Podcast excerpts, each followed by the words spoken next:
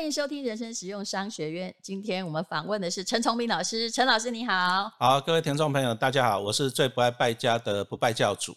是，那陈崇明老师跟我开了一堂课呢，叫做培养富脑袋啊。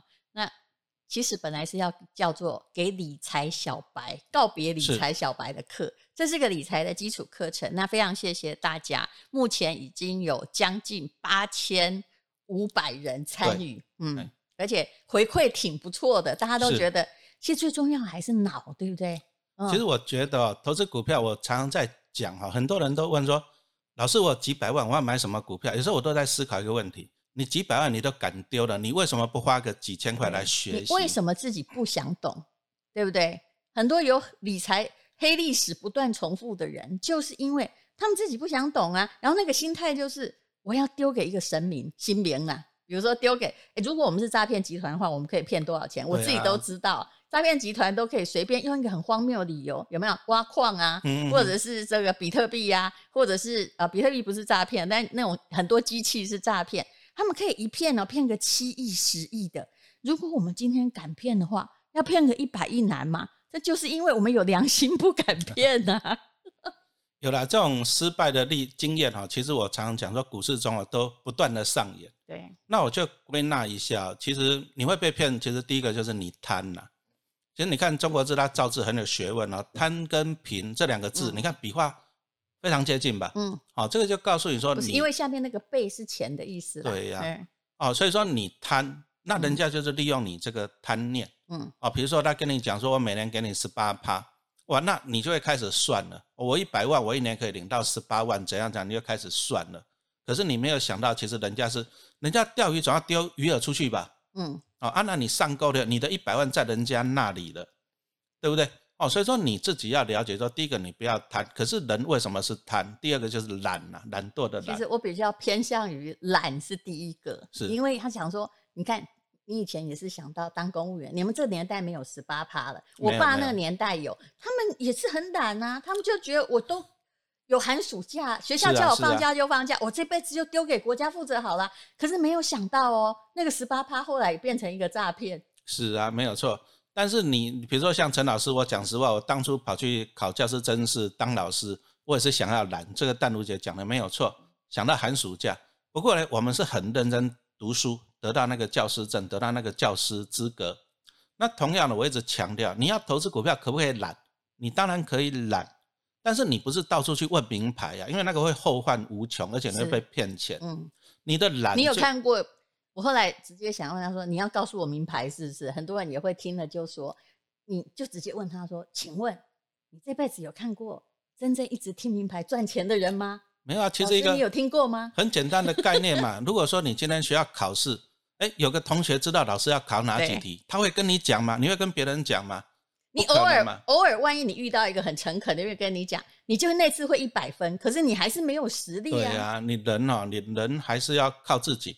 你要懒可以，但是你要一开始先努力勤劳，你学习正确的投资方式以后，你后面要懒当然是可以啊。嗯，哦，我们也不赞成，也不鼓励说你每天哦吃苦当吃补，这个很辛苦，非常的辛苦。哦，这里我也要补充一下，如果你一直觉得吃苦就赚到钱了，那在这个社会里，请你把这个脑袋收起来啊！这不是农耕社会，不是你当头牛在那里累残。多得两行，你的收获就比较好。现在真的也不是。对啊，你说像陈老师，我以前刚开始教书的时候，我要养三个小孩，要投资股票，我白天日间部带一个班呢，我夜间部还带一个班，我寒暑假再去上辅导课，辛苦啊。陈老师，其实我看到你有一件事，我不知道该不该跟你讲。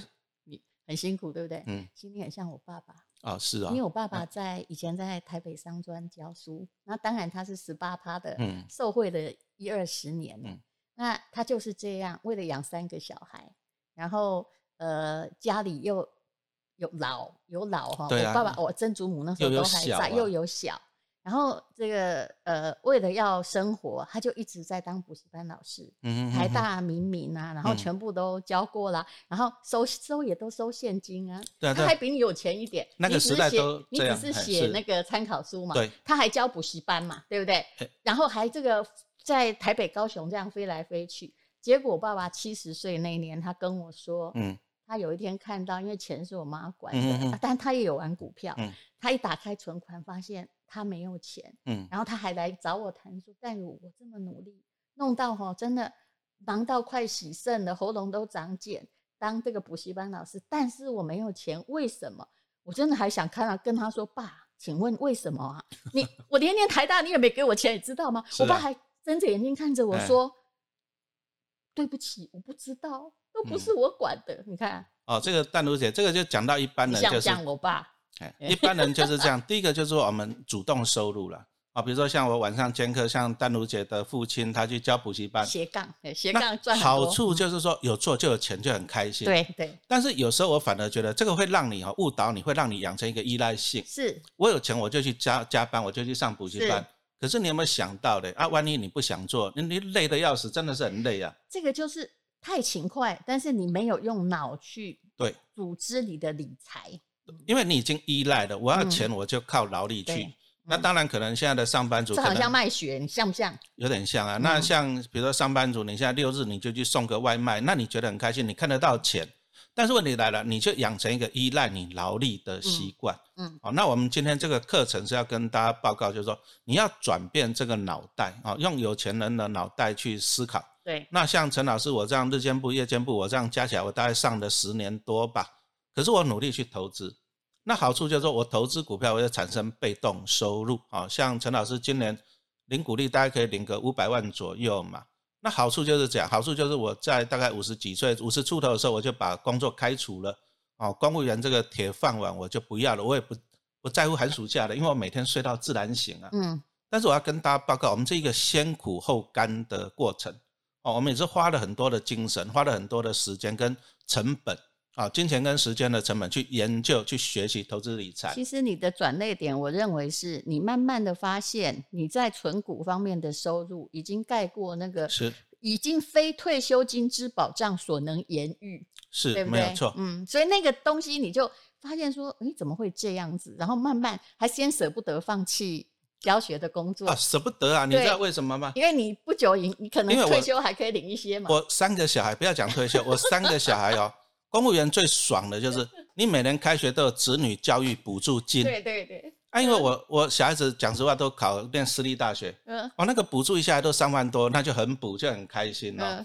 所以我那时候舍不得离职，我这个子女教育补助金我也是把它评估在里面，嗯，啊，但是当然淡如姐讲到一个很大的重点，就是说我的被动收入已经远远超过了，对，啊，我不在乎了。可是很多人就是这样，他就是。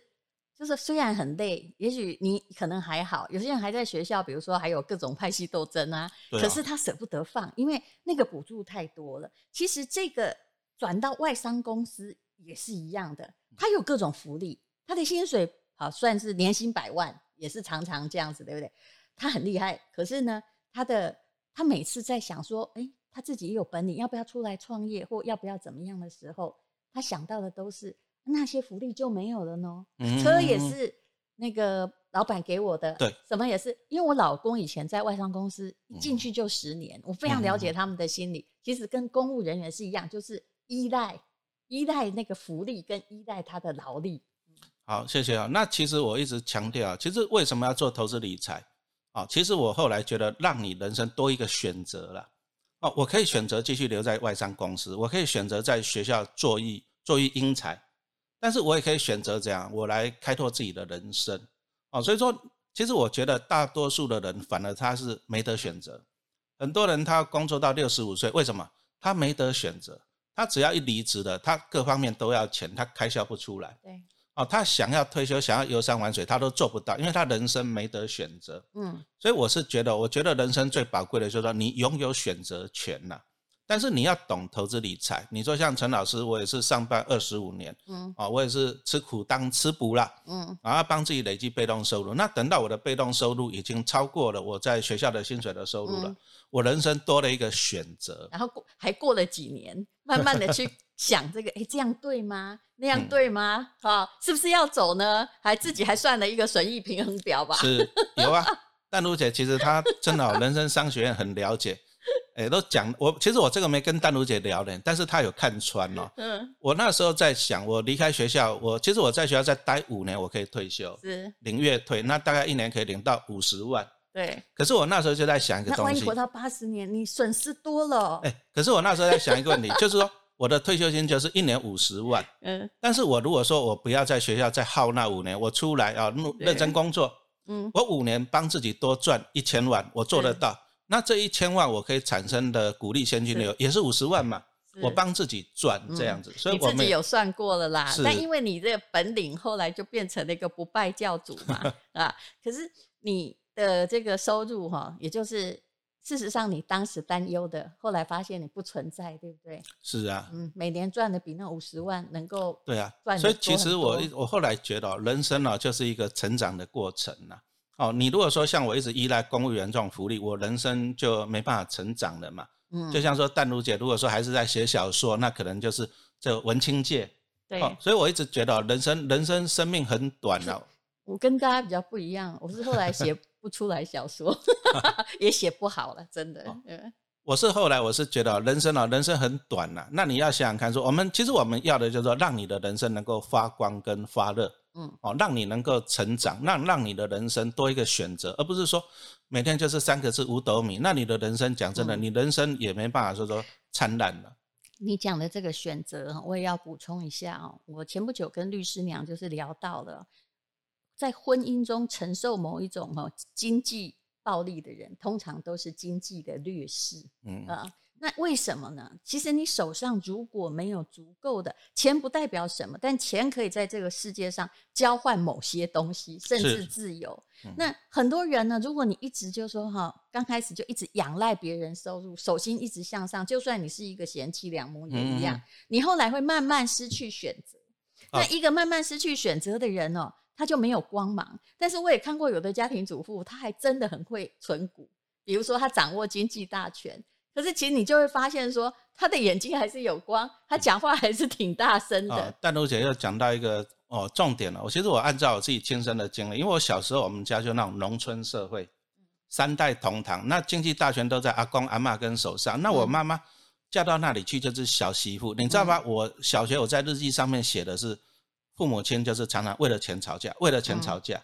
啊爸爸也不得，因为阿公阿妈掌权，就所有的钱，要以前就算媳妇有工作哈，你们那个农村时代，大概钱也都是放在阿公阿妈那里。啊，有一次我妈妈带着我跟那个表弟要去玩，于仙乐要去玩，然后去店里面跟爸爸要钱，要了半天，给他十张十块钱，加起来一百块而已。嗯，我看的真的是也是啊，也所以说我们子女小时候就觉得说父母亲就是第一个为了钱吵架，其实所有的父母亲都为了钱吵架。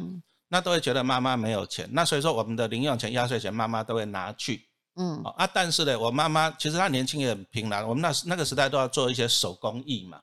其实她是为了自己，以前就是客厅及工厂，手工艺是为了塞卡啦，是对不对？可以不必不被收走嘛。哎呀，但是哦，我妈妈后来就做了一对一件对的事情。嗯，民国七十六年，那那时候我们老家三合院被收购嘛。嗯，哎，那个时代银行利率还有八趴哦。嗯，可是我妈妈跟我爸爸商量，我说这三百万，公婆已经不在，哎，公婆已经不在了，他才有主权，才能主权。啊，那时候我妈妈就说，她其实那时候定存利率很好，可是我妈妈觉得说，投资的时代到来了，因为那个时候就是台湾股市大多头了哈。嗯，哎啊，不过我要强调，他是 lucky 哦，真的是运气很好。对，因为隔壁邻居，哦，三合院隔壁邻居就在台积电上班，那那时候台积电刚成立。我跟你讲，还好隔壁邻居上班地方对，万一他在联电啊，或者是别的啊，大同啊，那就可能不一样。这个就是会投胎嘛，没有错吧？是会选邻居。那结果就跟他讲买台积电，那我妈妈就去买台积电。但是我要强调，其实我妈妈后来那邻居也跟他介绍了很多那种未上市的股票了，我都还记得什么星辰啊、什么飞鸿啊、什么台金，哎，这些都变壁纸了。都变壁纸，但是它很像创投公司，就是投了十家，只要有一一两家中，它就一个大发达，对不对？那台积电大家都知道嘛，那你看报到现在，那你看妈妈每年光领台积电股利就很开心了，嗯，哦，那这就是到底有多少啊？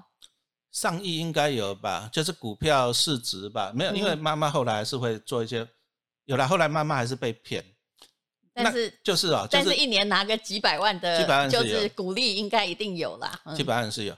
那从这里我们就就讲到一个，就是说，你如果说你人生你没有去做投资理财，那你看呢？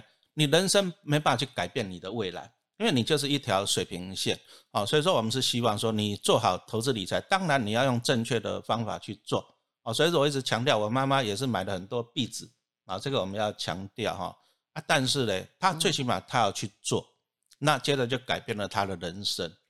好，那我们今天呢，呃，这堂呢先讲到这里。那请你看一下，我们的资讯栏的连接会提供呃培养富脑袋的课程的理财课。其实本来应该叫做告别理财小白。人家说上梁不正下梁歪，其实只要哈一间房子中间那个梁哈是正的的话哈。其他都是可以修补的，所以这堂课就是要让你把你的梁扶正。那不管你现在是公交人员，或不管你是不是曾经在股票或期货上滑铁卢，我一直觉得所有的失败都在告诉我们一件事情，也就是你还没有找到正确的方式。那什么叫正确方式呢？必须要经过验证的。比如说陈老师已经这么多年，他用的是纯股啊。那么那个可爱的施生辉，他用的也是纯股。当然，大家纯股的方法不是很像。那最重要的有一位叫做巴菲特哈，我们也会仔细介绍他怎么样存股。巴菲特的存股就是他的方法，每年的利润大概十八到二十趴，这个是经得起考验的。那只有长期利益。这件事情，也就是你不要自作聪明。事实上是有一个公式哈，很像数学公式一样是可循的。可是我们常常想要把投资当赌博。那如果你喜欢这个理财课的话，我们还有呃在资讯栏会附上两百块的优惠券，那就请课已经开了两堂，那现在还有呃。那个诶，两千八百多块的最原始价格，目前大概是四折价，那还可以有两百块的优惠券，那大概还剩下三四天吧，那就请大家呢去资讯栏看一看。非常谢谢陈崇明老师，今天我们要学的就是你不要只依赖你的劳力啊，或者依赖你的斜杠，那么到老你还是不会变成一个有钱的人。但有钱最重要是你可以买到自由。谢谢陈老师，好，谢谢大家。